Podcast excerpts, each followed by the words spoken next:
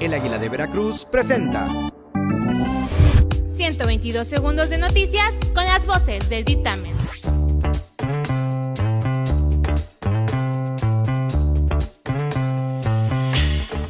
Yo soy Jair MH y estas son las noticias del día. Este viernes, durante la rueda de prensa mañanera, el presidente Andrés Manuel López Obrador señaló que la Fiscalía General de la República deberá resolver el caso de los influencers que violaron la veda electoral, pues no es correcto. Lo anterior debido a que el pasado 5 y 6 de junio varias personalidades expresaron su apoyo y llamaron a sus seguidores a votar por el Partido Verde Ecologista de México.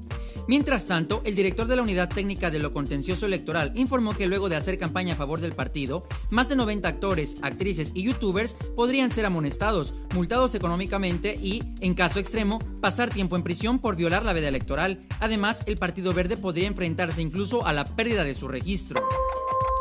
El día de ayer, en el municipio de Progreso de Obregón, en Hidalgo, una doctora llamada Beatriz se vio involucrada en un accidente automovilístico junto con otros cuatro vehículos. Debido a lo aparatoso que resultó el incidente, la doctora bajó de su auto para auxiliar a las personas involucradas.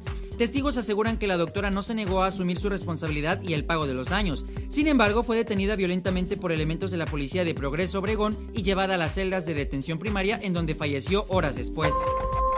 La mujer que fue presuntamente agredida por el exfutbolista Jorge Alberto N podría perder la vista de al menos un ojo, debido al traumatismo ocular que le fue diagnosticado, tras los fuertes golpes que recibió en su rostro a puño cerrado, el pasado 2 de junio a las 11 de la noche, en el estacionamiento de su domicilio. Acompañada de sus vecinas que también han sido víctimas de agresiones verbales y amenazas de muerte por parte del exfutbolista, Margarita N exigió que cayera todo el peso de la ley en contra del responsable de sus lesiones. La junta directiva del premio Pulitzer realizó una entrega especial a la joven que documentó la detención y el asesinato de George Floyd.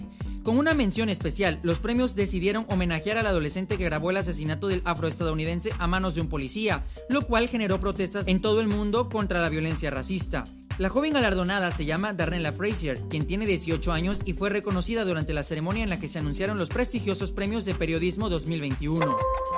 El cuadro Peregrina Tlaxcalteca, pintado por Diego Rivera en 1946, el cual estuvo resguardado más de 10 años en las bodegas del Museo Soumaya debido a que la crítica de arte argentina Raquel Tibol cuestionó su autenticidad, será exhibido próximamente en el mismo recinto. Te contamos todos los detalles en nuestra sección nacional. Descubre más sobre estas y muchas otras noticias visitando eldictamen.mx.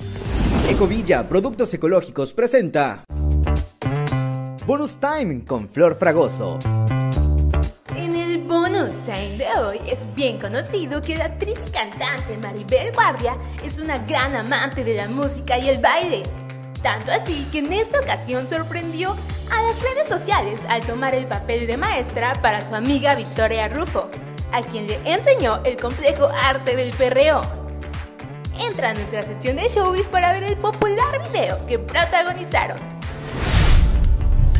Además, Geraldine Bazán rompió el silencio sobre su nuevo novio y Silvia Navarro envió un contundente mensaje al padre de su hijo. Dato al pop en nuestras historias para enterarte de todos los detalles. Mi nombre es Flor Fragoso y esto fue el Bonus Time. No te olvides de seguirnos en nuestras redes como arroba el dictamen y dejarnos tus opiniones en los comentarios. Nos vemos la próxima con más información narrada por las voces de El Dictamen.